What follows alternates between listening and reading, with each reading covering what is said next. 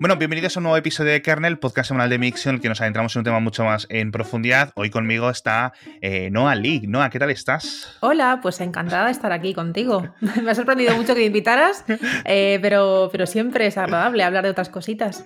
Eso es. Y ahora os comento más sobre el tema, ahora os comento más también sobre, sobre Noah, sobre nuestra invitada, pero lo que vamos a hablar es de salud mental y lo que sí que la mejora es nuestro patrocinador de esta semana, que es HBO Max, porque no puede faltar en tu móvil, en tu tablet, en tu tele, en tu ordenador. Ya sabéis que HBO Max es la única plataforma que incluye las películas de Warner Bros. después del estreno en el cine, sin coste adicional. Esto rompedor, imbatible. En fin, ya sabéis que ya la tengo, lo hemos comentado en el podcast diario desde el primer día. Todas las semanas algo nuevo, buenísimo, series, documentales, taquillazos de cine e incluso pues, típico contenido para toda la familia. Entonces, todas las oscarizadas estas nuevas, Dune, el método Williams, muchísimas más. Toda la saga Harry Potter, toda, todita. Además, la nueva película de Batman, que está gustando tantísimo, después del estreno en cine, ¿dónde va a estar? En HBO Max. Y luego series, eh, Euforia, El Turista, La Edad Dorada, The Flight Attendant, And Just Like That, un montonísimo. Ya sabéis que todas las grandes series y películas de estreno de Warner Bros., series de mejor calidad, todo lo de Cartoon Network, todo, todo y todo, todo en HBO Max. Así que ya sabéis, hbomax.com, os apuntáis y me lo contáis.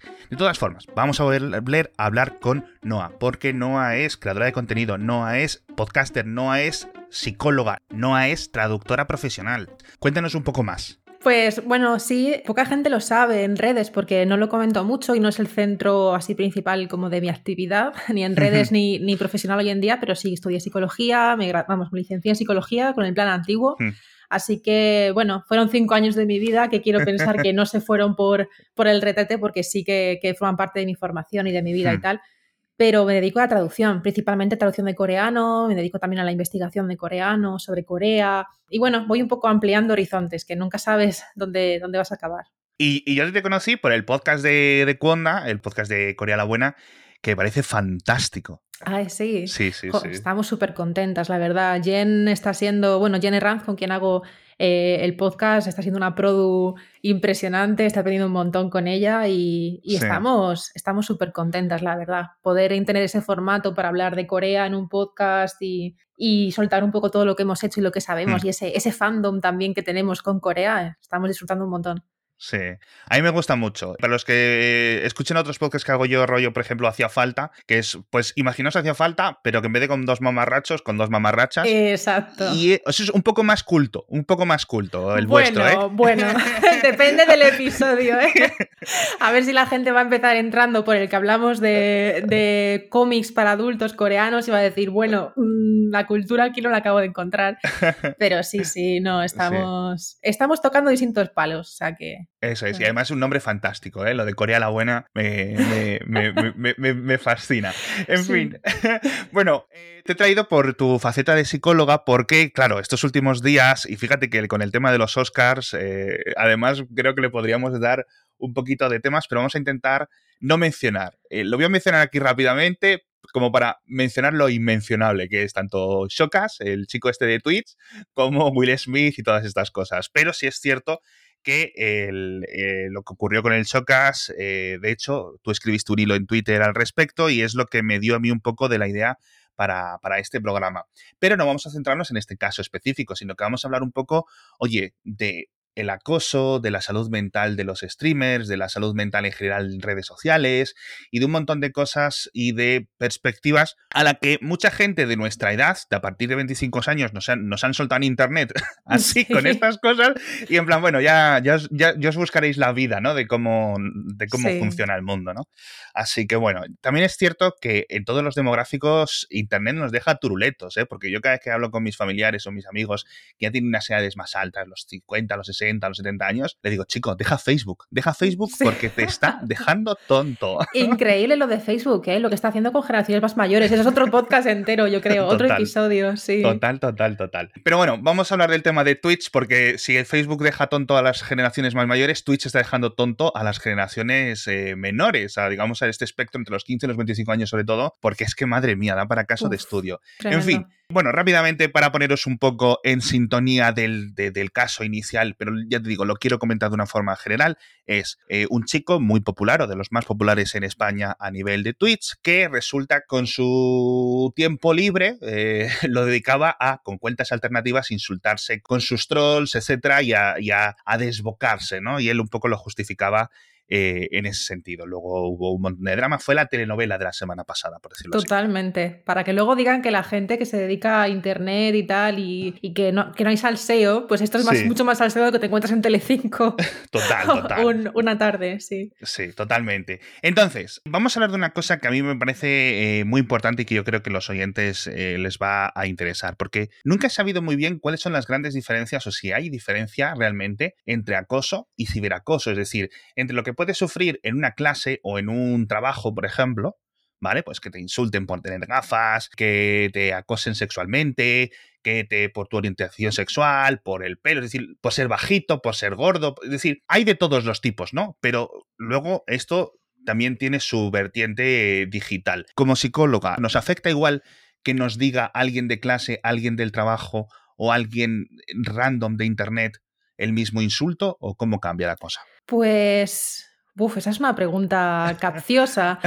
Eh, la verdad, yo no sé si nos afecta igual o no nos afecta igual. Está claro mm. que cuando viene de alguien conocido y cuando es algo que está más sostenido en el tiempo, a ver, por ejemplo, si tenemos un problema con una persona que conocemos y que apreciamos, eso va a tener, yo creo que una, una carga emocional que, no va a tener el soltarte cuatro, cuatro tonterías con alguien por internet. Pero el problema con Internet también lo que sucede es que, que está expuesto muchas veces y que lo está viendo mucha gente, hmm. dependiendo, ¿no? Y que mucha gente entra a opinar sobre una discrepancia que tú puedas tener con una persona a nivel individual. Eh, entonces yo pienso que no se siente igual, quizás no, no tienes la misma, el mismo impacto en ti, pero no necesariamente es que sea de un nivel inferior o de un nivel superior, sino que yo creo que actúa de distinta forma. Lo de la exposición es muy, es un punto yo creo que muy bueno que sacas, porque, claro, obviamente no es lo mismo la exposición de Pepito Juanita, que están en Twitter para comentar el fútbol y cosas así, que alguien que tiene un millón de seguidores, por decirlo así, ¿no? Que su vida se basa en Exacto. la influencia que tiene, porque claro, si tienes influencia, ¿no? De ahí ese, todo ese término de los creadores de contenido, los influencers, de todas estas cosas, eh, al final tienes para la parte buena y para la parte mala. Es decir, si hay tantos ojos mirándote, siguiéndote, leyéndote, etcétera, para lo bueno y para lo malo. Entonces, eh, obviamente se multiplica, ¿no? Es decir, no solo las horas que estás expuesto como creador de contenido, porque tienes que estar en las redes sociales, porque es un, mecanismo gratuito de promoción para ti, para promocionarte, para crear, etcétera, digamos, donde estás haciendo tu trabajo, sino que además tienes cientos de miles o potencialmente millones de personas mirándote y, y opinando, ¿no? Exacto también se va despersonalizando también. Cuanta más gente tengas eh, pendiente o atenta o simplemente expuesta a lo que tú haces, creo que más se va desdibujando, más se va despersonalizando tu figura en ese sentido. Es decir, menos persona eres y más personaje en ese sentido, en lo que, en lo que se ve por lo menos en redes.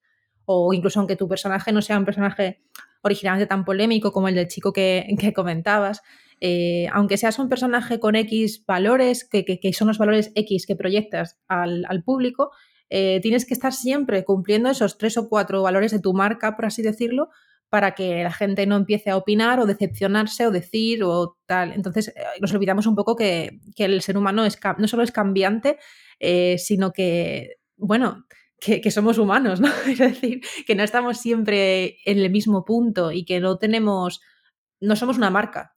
Queremos pensar que sí, pero no somos una marca. Los seres humanos tenemos muchísima, muchísima variabilidad. Entonces es muy difícil salirse de, del branding, ¿no? Sí, a mí me parece esto, la verdad que es, un buen tema, ¿eh? esto que, dices, no, lo de la marca personal, que siempre se, se, se tararea mucho al respecto, pero sí es cierto que es complicado, porque claro, como personas, como dices tú, oye, evolucionamos, cambiamos de opinión, aprendemos nuevas cosas. ¿Quién no ha aprendido cosas nuevas, no? Con, por ejemplo, eh, eh, un, montón de, de, actitudes que eran mucho más comunes hace unos años, que, que ahora no lo son, ¿no? Exacto. Y, y todo se basa en eso, en ir viendo cada uno pues eh, nuestras perspectivas. Entonces, ¿en qué se diferencia el acoso de un insulto? Es decir, es lo mismo, si yo empiezo a recibir tres insultos de internet, ¿puedo decir estoy siendo acosado? No. Yo pienso que no. Creo que el acoso, claro, cuando, cuando lo metemos en el ámbito de Internet, todo se, desdibuja mucho, porque es muy fácil encontrar muchos actores distintos y muchas tal, pero de manera muy, muy así como muy sintética, eh, podríamos decir que el acoso tiene que tener un objetivo claro, o sea, un target, que sea una persona, o puede ser mm, normalmente alguien que esté al, al, mismo nivel que tú o por debajo de ti, ¿vale? En cuanto a una escala jerárquica o una escala de poder. Podríamos eh, decir que de entrada en Internet todos, somos iguales, pero en el momento que tú tienes detrás muchos seguidores y mucha gente que está detrás, sí que se sube un poco en la escala, en la escala esa de poder, porque es cierto que puedes enviar a veces sin querer a la gente que te sigue contra X persona con la que te has cabreado en Internet, ¿no? Si tú empiezas a recibir insultos continuados de una misma persona eh, y esa persona hace distintas realiza, ¿no? Lleva a cabo distintas, distintos actos en Internet o fuera de Internet, que es lo que distingue el ciberacoso del acoso, que están, que tienen como objetivo dañarte, tienen como objetivo ridiculizarte, tienen como objetivo ir a por ti, lo que podríamos decir a por ti, eso sí que sería acoso. Pero si tú te enfadas, con, te, enfadas o te cabreas o, te dices un montón de insultos o lo que sea con otra persona en Internet, o tú, por ejemplo, un día te levantas y decides insultar a 10 personas en Internet que se han metido contigo, que se han metido con tu cuenta o con lo que haces, eso es un... Eso es una pelea. Eh, sobre todo si lo haces desde una cuenta que no es una cuenta en la que estás en una escala de poder donde tú estás mandando gente para que se peguen con ellos, ¿no? Y que tú estás desde arriba, desde tu trono mirándolo. Eh, es una pelea, realmente. Un acoso sería eso, una cosa continuada. Creo que lo, más importante es el, que esté continuado en el tiempo con un objetivo eh, de una persona o de un colectivo. También me parece eso muy buena, muy buena diferencia. Que al final, bueno, has comentado varias cosas. Has comentado la diferencia de, de, esa escala. Y eso sí es cierto, porque claro, yo no sé cómo ocurre, o sea, entiendo algunos factores técnicos, por ejemplo, no es lo mismo si tú le respondes a esa persona, vamos a asumir eh, Twitter o Facebook o Instagram, ¿no? Y eres una persona que tienes dos millones de seguidores, por decirlo así, y vas a esa persona y le pones eh, un insulto o una frase o una contestación, etcétera, tus, lo, de, lo, lo, que no entiendo es cómo tus dos millones de personas, por, decirlo así, se enteran de que tú estás peleándote con esa otra persona. En Twitter, por ejemplo, si lo haces con el, los tweets citados estos, pues claro, lo entiendo, pero si le haces como una respuesta, tiene que ser gente mm. de tu grupo que vaya a leer tu perfil específicamente. Sí, bueno, a veces a mí me salen respuestas de gente que a la que yo sigo que responde a una cuenta que yo no sigo. Eso me sale a veces. O, dos cuentas que sigo, pues le responden, así es como se puede ver a veces.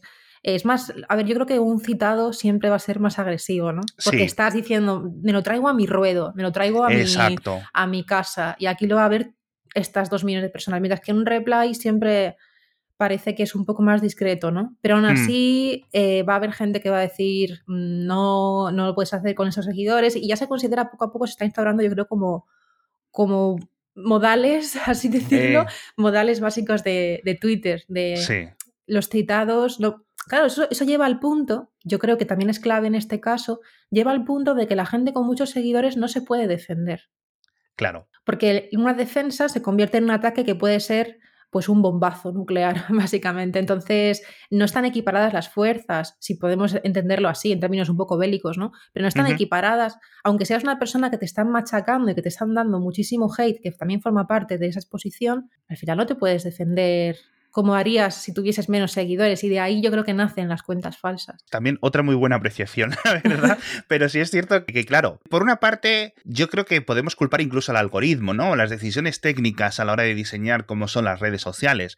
Es decir, las redes sociales, y este es un problema que en el, en el podcast diario lo comentamos constantemente, parece que, y en muchas ocasiones tenemos mm, pruebas claras de que están diseñadas para aumentar este tipo de confrontaciones. Es decir, porque nos hacen estar más tiempo, nos hacen reabrir poco, a los pocos minutos la aplicación otra vez para ver si nos han contestado, si alguien ha dicho algo. ¿Sabes lo que me refiero? Es decir, como que el jaleo, la jarana, las, las peleas, los insultos, alimentan el tiempo que estamos dentro de estas redes sociales, dentro de estas plataformas digitales y para ellos mejor porque van a vender más anuncios, van a ganar más dinero. Exacto. Pero también si te das cuenta, eh, está yo quizás que la doble cara de eso, que es que para nosotros como creadores mejor. y ahí, es el, ahí está el problema, que que se va creando un poco, porque si te das cuenta, si comparamos dos de las redes sociales que, bueno, que han estado muy presentes, ahora con la entrada de TikTok está cambiando mucho, pero tenemos Instagram y tenemos Twitter, tenemos dos maneras de funcionar muy diferentes. En Instagram es muy difícil crecer porque no existe esa comunidad, no existe esa interacción donde tú te metes en conversaciones ajenas de gente que no sigues o que no te interesa. Mientras que en Twitter eso sucede a diario. Estás leyendo gente nueva todos los días, más allá de tu feed habitual con la gente que sigues. Entonces, Instagram es un sitio donde quizás sea todo como más flower power, porque sientes que obviamente existe acoso en Instagram, existen muchas cosas turbias, pero si estás un poco navegando por encima de Instagram, parece que ahí nunca pasa nada, que es un mundo, digamos, bueno, es un mundo irreal, por supuesto, pero es un mundo de, fantasía casi. Mientras que Twitter, muchos memes estos que hay, ¿no? Que abres la puerta de Twitter y te salen como gente con, navajas y te sale con todo.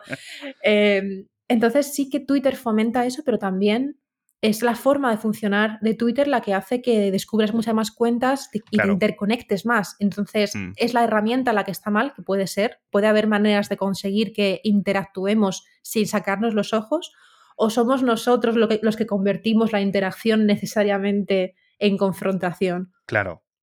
Claro, es, esto también me parece muy interesante porque, eh, por ejemplo, hace poco en Twitter sacaron eh, una función que era que, nadie te pudiera responder a los mensajes que tú publicas, ¿no? Que tú pudieras limitar esa, eh, esas posibles repercusiones. Es decir, mira, yo voy a decir esto, lo quiero contar, lo que no quiero es tener que soportar las cosas, porque aquí entramos en otra cosa, entramos en el siguiente punto que me gustaría tratar. Por limitar quién te puede responder, no estás coartando, obviamente, la libertad de expresión de la gente. La gente puede sacar un pantallazo de tu tweet y comentarlo, puede hacer un montón de cosas, ya está, simplemente. Pero yo no estoy obligado a leer las cosas que me va a decir la gente. Es decir, yo puedo querer decir algo en redes sociales sin tener, y esto sí que yo creo que lo causa, la ansiedad de qué es lo que me van a decir después. Porque, por una parte, es cierto que te puede crear esos nervios, esa ansiedad o, esas ganas incluso de abandonar las redes sociales, como ha hecho tantísima gente en los últimos años, especialmente muchísima gente popular que ha dicho, mira, esto no me compensa, o sea, no me compensa la salud mental. ¿Este tipo de normas tú las ves como que tienen sentido dentro de tu parte también como creadora, dentro de tu parte como psicóloga? ¿Cómo, cómo ves este tipo de cosas, de, limitar la exposición en cierto sentido? Eh, yo creo que dar la opción de distintas maneras de controlar tu contenido y tus opiniones eh, creo que es una opción buena. Siempre va a haber algo, alguna forma de usar esas herramientas de manera negativa, pero sí que la exposición está ahí porque tú estás mm. hablándole no a una pared, sino a un, a un, potencial, eh, pues se puede potencializar hacia el infinito, ¿no? De cuánta gente puede leerte. Eh, pero sí que estás poniendo como una especie de cortapisas al, hasta dónde va a llegar esta conversación o simplemente estoy opinando o estoy diciendo esto y no quiero que, se hable. Yo tengo un conflicto muy grande en este sentido, que ya de paso aprovecho para decirlo. Em, los tweets citados. Em, Cuéntame. Los tweets citados a mí me gustan, yo lo hago mucho. Pero ¿por qué pueden las cuentas candado, que son estas cuentas que, tienen un candadito y que no puedes acceder a sus tweets, no solamente puedes ver que existe un perfil, pero no sabes nada más? ¿Por qué pueden citar las cuentas candado? O sea, eh, a mí me sale, eh, escribo un tweet y me sale un tweet citado y digo, vale, alguien ha comentado algo que he dicho. Le doy y te dice Twitter, no hay nada que ver aquí. y yo te digo, ¿cómo que no hay nada? Encima el cachondeo, ¿cómo que no hay nada que ver aquí? O sea, esa persona a mí me da más ansiedad. La, o sea, yo prefiero, eso depende mucho de cada persona, obviamente, pero yo prefiero saber lo que está pasando, obviamente, hasta cierto punto. Yo no me pongo a buscarme a mí misma en Twitter, ni pongo, eh, no lo hago porque, porque a veces al principio así lo hacía y me encontraba gente que me criticaba, tal. Entonces, mejor no hacerlo tampoco soy tan famosa como para que tenga yo 300.000 citados, pero, pero sí que, el citado te aparece. Es, te aparece en tu tweet. Es un tweet que acabas de escribir y que, con el que estás recibiendo notificaciones y tú estás viendo que tienes ahí un citado y luego no lo puedes ver. Entonces a mí eso me da una ansiedad de decir, esta persona se está, se está cagando en mí, se está, está diciendo eh, que qué bien que le pasa eso. Sí. No sé, es eh, totalmente cierto y, me gusta porque compartimos una, una tara con el tema de los citados porque a mí también me parece increíble. Además hay una cosa muy graciosa, yo me, me muevo dentro del mundillo del periodismo y dentro de, la prensa y de estos mundillos se utiliza mucho tanto Slack como Discord. Y es muy curioso porque puedes ver claramente cuando alguien ha cogido tu tweet y lo ha pegado en el Slack de su empresa porque te empiezan a llegar eh, diferentes tipos de interacciones, ¿no? O Oh. alguien lo ha pegado en un grupo muy, cono- muy popular de Telegram o de WhatsApp, ¿sabes a lo que me refiero? Es decir, cuando alguien ha enviado tu tweet a un sitio y a alguien se le ha escapado un like o de repente tienes interacción con gente que no tienes un contacto directo, sino que estás relacionado, entiendes tú, a través de ese de esas redes secundarias, por decirlo así. Yo, por, yo, por esto, por ejemplo, yo tenía una cuenta eh, personal muy personal desde el principio de Twitter, que era arroba alesvega, y esa la acabé cerrando porque básicamente no quería seguir hablando de las cosas diarias, de la, de- de- es decir, de que si el político ha hecho esto, de que si no sé quién, es decir, como que me dejaron de interesar, pero para mí Twitter era una herramienta muy poderosa de, de conseguir información, etcétera, y decidí crearme ya hace pues casi nueve años una cuenta alternativa abierta, eso sí, pero digamos más profesional, más para centrarme en el mundo de, oye, tecnología, etcétera, etcétera, etcétera. Sí. Entonces, estar a nivel personal en Twitter, a mí me parece, es decir, estar por estar, a ver qué es lo que cuenta la gente, etcétera, a mí me parece súper peligroso, porque es que te enfada, ¿no? Sí. Comentabas tú antes el caso de la gente que se busca su propio nombre o su apellido, si es muy específico, etcétera, o su nick en redes sociales. Y esto lo hemos visto clarísimamente en un montón de gente. Mira, nosotros tenemos un podcast semanal, todas las semanas, todas las semanas, hablando de Elon Musk.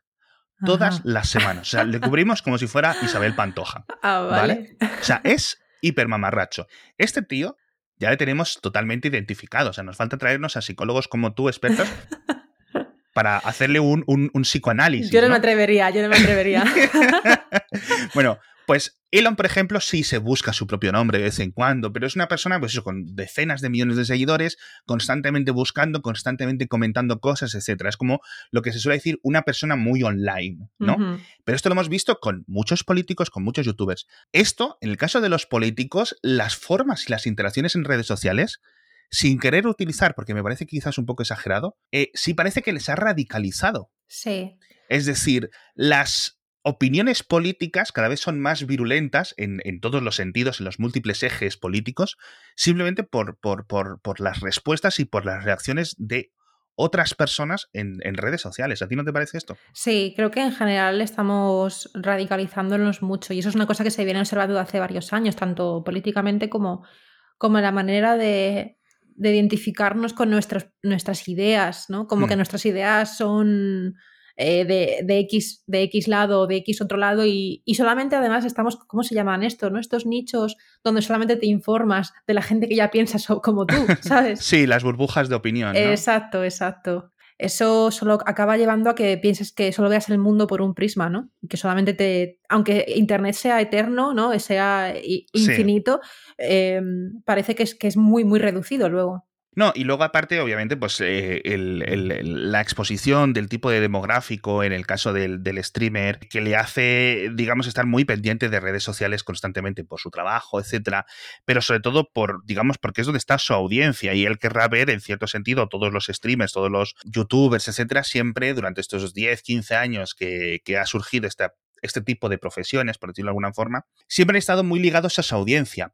Al principio, cuando son pequeñitos, cuando tienen muy poca popularidad, pues están mucho más conectados, son un poco más accesibles, ¿no? Y luego otro- hemos visto cómo, claro, por la parte de los espectadores, se- las cosas se van de madre. Eh, comentábamos antes de grabar el tema de las visitas a los telefonillos, el tema de dar los datos personales, del doxing y todo eso de, los, de las personas con las que estás obsesionada, Sí. eh, etcétera. Eso también influye en la salud mental de los, de los creadores, ¿no? Sí, al final es también eso, una sensación de que los creadores de contenido van un poco a, a pecho descubierto, porque, porque hay muy pocos mecanismos de control y a veces nos. Como le ha sucedido a lo mejor a este streamer, ¿no? Que, Mm. que, que ha, sido, ha sido como la. de- para bien y para mal, sobre todo mucho para mal, la comidilla esta última semana. Sí. Mm. Eh, nos acabamos inmersos o acaban inmersos estas personas, porque yo no me puedo imaginar ese número de seguidores, no, no puedo, me da ansiedad de pensarlo, eh, acaban de repente como una, con una exposición en un periodo muy corto de tiempo, donde no te ha dado tiempo tampoco a procesarlo o a saber encontrar eh, dónde encaja eso en tu vida. Y yo creo que también es, es muy fácil caer en una obsesión, que también es, es un poco lo que creo desde fuera y sin tener ni idea de- ni conocer a la persona, eh, lo que creo que ha sucedido, que se ha dado una obsesión, pues también porque es un streamer que trabaja mucho, es uno de los streamers que más horas echaban, creo recordar, de los, así, de los más famosos, ¿no? Entonces. Sí, por las estadísticas que he visto y por lo que a él le gustaba presumir del tema, para bien y para mal, sí es cierto que parecía que echaba horas, más horas que un reloj, sí. Claro, es que al final no tienes otra vida. Es como la gente que se dedica nada más que a trabajar y a trabajar y a trabajar. Llega un momento que todo se normaliza, que, que, que piensas que puedes, pero tu salud mental poco a poco va pasando factura. Igual que todo pasa factura. Igual que si te tiras dos meses comiendo hamburguesas, eh, pasa factura, también no estar pendiente de tu salud mental y no estar pendiente de cómo estás qué pensamientos intrusivos tienes, porque los streamers y las, los creadores de contenido, yo he tenido épocas malas, que fíjate, yo no soy nadie, no me sigue tanta gente, he tenido momentos con pensamientos muy intrusivos de, mm. están hablando de mí, están diciendo no sé qué, o están, están opinando, o la gente ya no le caigo bien, y ah, la imagen de mí ha cambiado, y no sé qué, ¿no? Y esa serie de mm. cosas que, que luego dices, bueno, espérate, esto es un aspecto de mi vida muy reducido, ¿sabes? Tengo más vida aparte de eso. Supongo que cuanto más dependa tu trabajo y tu medio de vida de, de las redes, más difícil es disociar esos dos, esas dos partes, ¿no? Mira, yo estoy muy contento de que los podcasts eh, en su mayor parte no tengan comentarios como YouTube, porque es que sería una cosa que me obsesiona y yo creo que es uno de, de los factores por los que he tirado poco a poco por ir haciendo más podcasts, aunque obviamente pues, estamos en Twitter, en Telegram, en YouTube, etcétera. Pero sí, por ejemplo, cuando hago una emisión en Twitch en directo, toda mi personalidad cambia toda mi personalidad cambia. Porque, primero, porque estoy en constante exposición a lo que me están diciendo. Y obviamente, pues ahí tienen una entrada, una opinión los, los, los, los, espectadores y lo que están diciendo. Pero yo a veces digo, cuando leo un comentario, me viene alguien en el grupo de Telegram o como también hago una newsletter, etcétera, más allá del podcast, me responden directamente a los correos. Y digo, ¿cómo es posible? Digo, yo no sé si es que lo he explicado mal o cómo es posible que tú estés sacando esta conclusión de lo que yo he dicho. A veces digo, a lo mejor es que como lo he grabado ya medio dormido, la noticia de ayer o lo que esté contando, o esa parte de la entrevista, digo, o, yo me he explicado mal, o tú lo estás tergiversando, o uno de los dos tiene un problema mental de que no somos capaces de, entendernos el idioma del otro, ¿no? Y eso mm, me hace... Eh, claro, es un, es un, problema casi nativo de Internet. Alguien lo explicaba como que en Twitter, por las limitaciones del contenido, eh, tenemos que comprimir mucho una idea o un concepto para intentar que quede en un tweet o en dos o lo que sea. De ahí surgieron estos hilos, etc. Entonces, al comprimirlo, dejamos, por la propia naturaleza, por el propio diseño, dejamos fuera partes que, no hemos, que, que hemos considerado quizás, pero que la otra persona a lo mejor se puede centrar. Y entonces, cuando no solo es una persona dándote su opinión de tu opinión, son 10.000 y esto se convierte en una especie de cena de Nochevieja eh, eterna con los familiares que solo quieres que acabe y, la verdad es que, está la cosa regular. Bueno. Es, complicado eso también y la, la, la, sensación de que decir, bueno, no sé, a veces pierdes un poco la, fe en la humanidad de decir, Dios mío, si es que yo solo he hecho un hilo para hablar de, sellos, estoy hablando de, sellos y de los sellos, no sé, sellos coreanos, ¿por qué me está viniendo gente a decir que eso no sé qué es como, pero vamos a ver, si es que el tema no te importaba hace tres días y hace que, hace que al final también creemos mucho contenido con disclaimers, o sea, yo tweet inicial y luego dos tweets aclarando, no voy a hablar de esto, ni quiero hablar de esto y, y tampoco me refiero a esto otro, y así sigues un poco, ¿no? Sí, la verdad es que es, volvemos un poco al diseño de la herramienta, ¿no? Que, tiene mucho que ver con cómo la usamos y, cómo la, y cómo la aprovechamos. Otro tema que se ha sacado muy a colación con todo este tema es el, lo de la salud mental, lo de ir a terapia, etc. Yo creo que eh, sí es cierto que ir a terapia es una cosa fantástica, a muchas personas ayudar, pero otra vez, otro que he sentido por parte de otros streamers, otros eh, creadores de contenido, gente famosa de internet, etc., es es que hay que ir a terapia, chicos. Yo creo que si vas a terapia, estás, y si tienes problemas, está bien, pero que muchas veces se trata, y corrígeme si me equivoco, como una especie de cura mágica. Es decir, ala, vas a terapia y ya estás curado. O, los problemas ya no te afectan. O el ciberacoso ya no te afecta. Coméntame sobre esto. Yo creo que mucha gente que dice que hay que ir a terapia no ha ido a terapia en su vida. Porque lo hablan de ello como de una forma que dices, eh, cariño, creo que le estás viendo, le estás viendo tres pies al gato. Quiero decir, no, no hay manera de que, de que veas la terapia así. Eso, mira, un tuit muy bueno que puso eh, Jen el otro día, Jen Ranz, mi compañera de, podcast, que dijo, llevo muchos años en terapia, llevo desde X, X año en terapia y ya he aprendido mucho y ya he aprendido pues casi todo lo que puedo aprender, he sacado casi todo lo que se puede sacar de terapia, ya el resto es cosa mía, es decir, terapia, terapia no te vuelve a ser no te vuelve una buena persona necesariamente. Y me gustó mucho ese tweet porque creo que, a ver, yo soy, obviamente, te imaginas que estudio psicología y no crea la terapia. yo soy, yo soy eh, totalmente, yo abogo por la terapia, em, he recibido y he, recibido terapia y, creo que es muy importante si tienes problemas que se solucionan con la terapia. Porque la terapia no es magia, es ciencia, Esto como dicen. Entonces, em, Creo que se está también, fíjate, estamos ya entrando en un punto en donde la terapia se está volviendo muy estilo americano.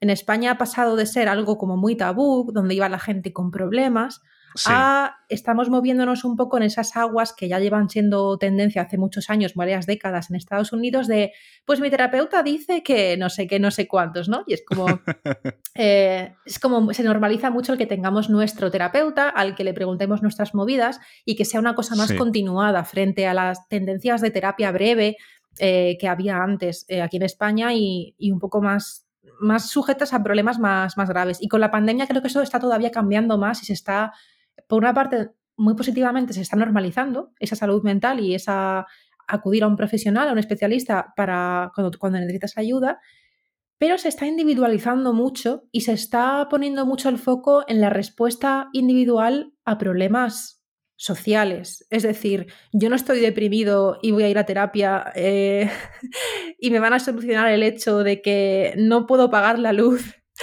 eh, no llego a fin de mes, me están subiendo los precios de todo y el alquiler me lo están subiendo y no sé qué hacer con mi vida y tengo 30 eh, años y no he conseguido enlazar seis meses de cotización.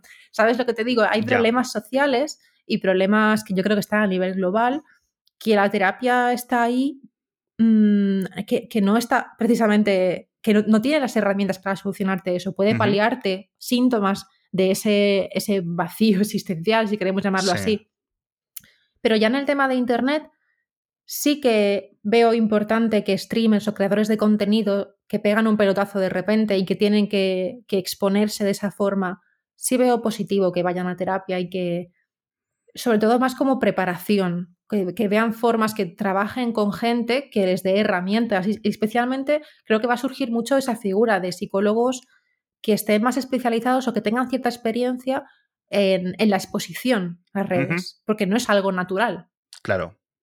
Bueno, lo vimos, eh, yo eh, era, creo que somos más o menos de la misma edad, pero eh, cuando los cantantes, las cantantes, etcétera, de repente se hacen como súper populares y tienen una atención de antes de Internet o durante los albores de Internet, ¿no? Las revistas, los paparachis, etcétera, esto acaba afectando a la salud mental de esta gente de una, de una forma en la que yo no era capaz de comprenderlo. Yo recuerdo cuando Britney Spears en su en su salida, ¿no? A la popularidad, al estrellato, un día se rapó el pelo por la noche, no sé qué, y todos, jaja, Britney Spears. Yo ahora lo veo y digo, esta chica, en su época, pues eso, tendría 19 años, algo así, a lo mejor ni era mayor de edad, es en plan, la que estaría pasando para hacer todo esto, ¿no? Para que tuviera, no sé si calificarlo como brote, pero sí esa salida de, de decir, madre mía, ¿no? Porque, es decir, y, lo relaciono mucho con este tema, es decir, 20 años después seguimos con lo mismo, ¿no? Simplemente hemos cambiado un poco eh, eh, los famosos, etc. Este tema es muy popular también, hiper popular, incluso porque como hay muchísima más población en, el tema asiático, y aquí me gustaría cambiar un poco de, zona geográfica para preguntarte si hay diferencias entre el ciberacoso y el acoso entre Corea, Japón, China, etcétera, en general, en esas partes de Asia, pero eh, comparado con lo que podemos vivir eh, en España o en otros países más de nuestro estilo. Pues, bueno, yo hablo sobre todo por Corea, que es la que piloto un poco más, pero sí que en Corea el acoso y el ciberacoso es muy salvaje también, es muy salvaje. Podemos pensar en un principio que no, eh, porque piensas que hay unos, no sé, unos modales, una forma de entender la, relación entre personas como muy, un poco más coreografiado, si lo queremos llamar así, que no es realmente así, porque también coreografiamos aquí, solo que de otra forma, pero podemos entender que, a ver, es, es algo que está en todas partes. En Corea, por ejemplo, el acoso escolar es un problema muy grande, lo que es el bullying es un problema muy gordo eh, contra gente, pues bien de minorías étnicas, que ha habido casos muy graves contra, eh, bueno, hubo un chaval que apareció en el juicio porque hubo un chico, un chico que se suicidó después de mucho, mucho acoso en, su instituto, porque era hijo, o sea, era como mitad coreano, mitad ruso, ¿no? Ruso de la zona este, no sé, una de estas, eh, de, estas, eh, no era si era ruso o era uno de los países de la antigua Unión Soviética que están, están en Uzbekistán y este tipo de países. Y se metían con él por eso. Y se suicidó y ellos, bueno, lo negaron, hubo un juicio. Y el chico, uno de los, de los chicos que había, que había, uno de los acosadores apareció en el juicio con la chaqueta del chaval que se había suicidado, con la chaqueta puesta. Es como, Dios mío, estás haciéndole bullying hasta cuando ya está muerto. Y eso fue un caso muy sonado de hace tres o cuatro años y hay, hay muchos problemas con eso. Y con el ciberacoso, por supuesto que los hay también, pero hay una cosa muy, muy particular y es que en Corea, por ejemplo, en el caso de los videojuegos, eh, tú juegas con tu, con tu DNI.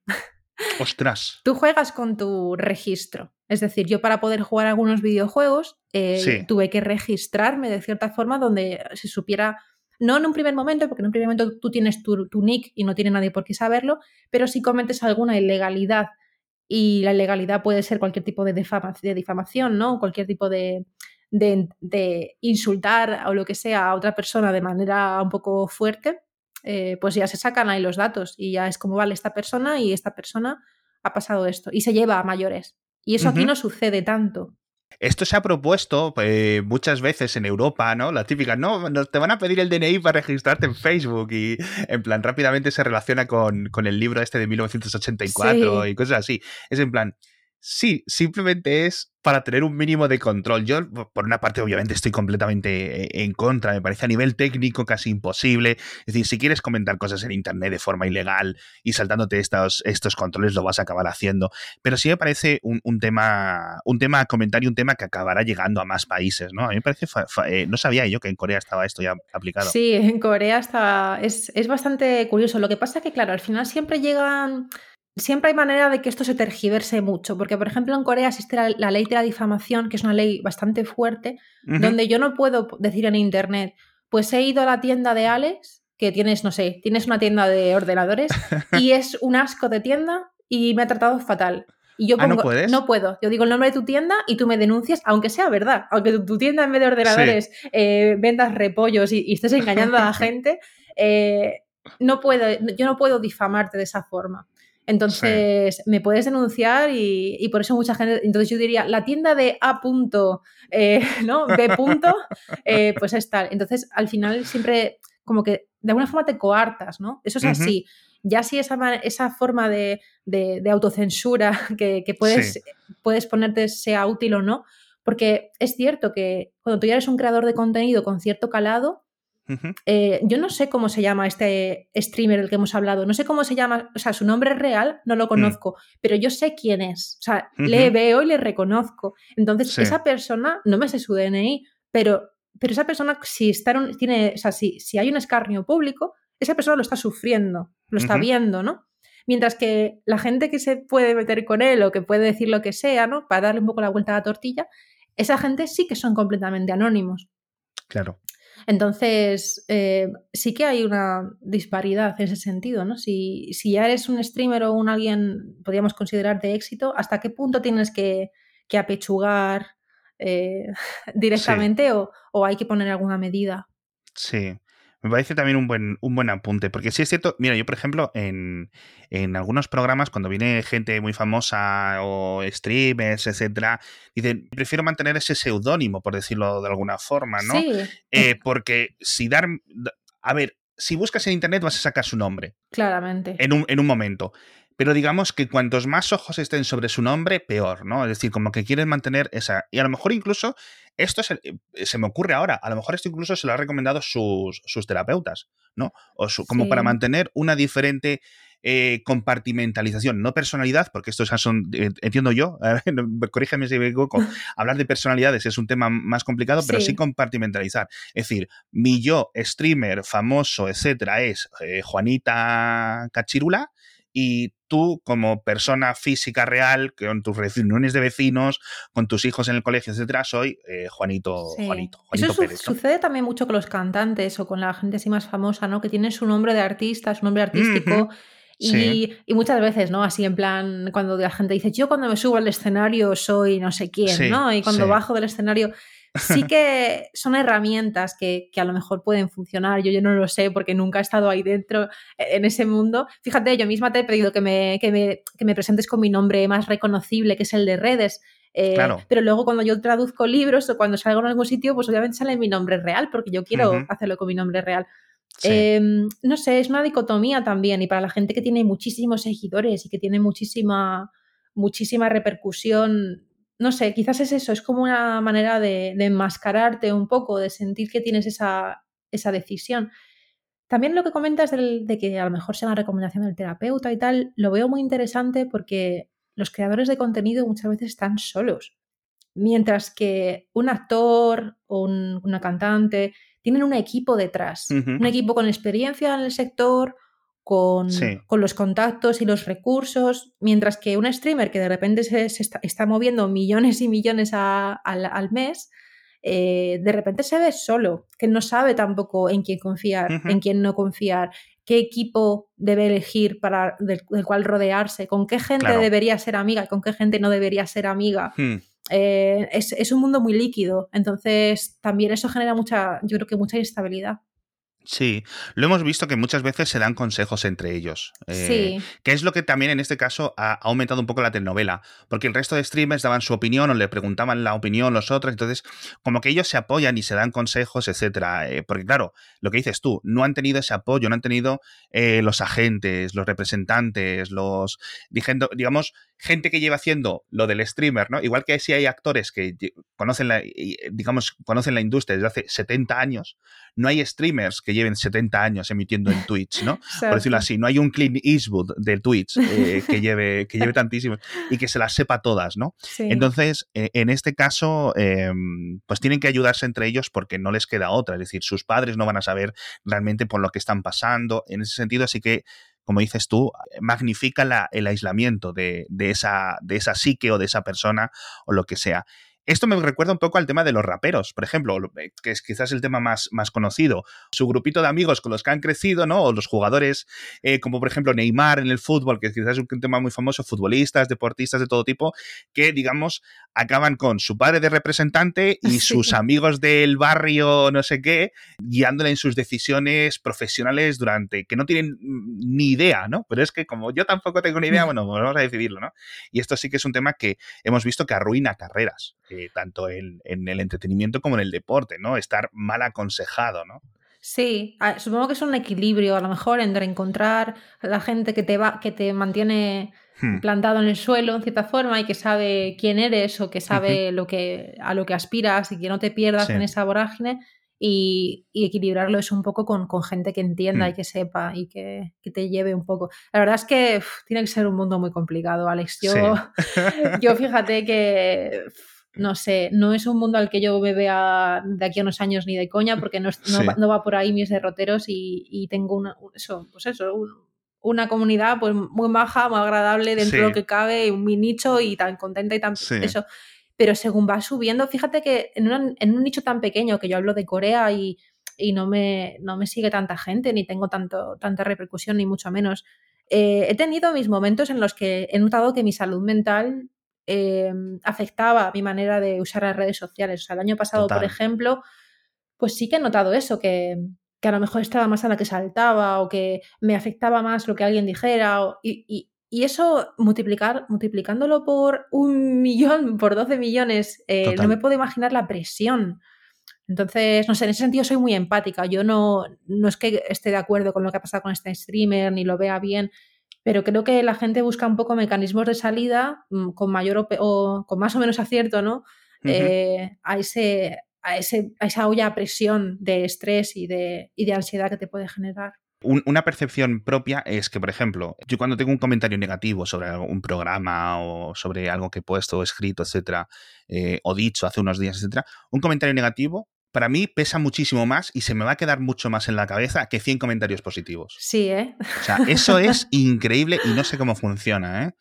Pero te lo juro, yo hay veces que digo, me, llega, o sea, ¿sabes por qué? Porque incluso cuando alguien me dice, me gusta tu podcast, se apuntan al Patreon, pagan, están años aportándote, es decir, que eso es, es flipante, es decir, gente que eh, pague más por el Patreon que por el Netflix, o que diga, es que este tío le escucho todas las mañanas o todas las noches, etcétera, y, tal.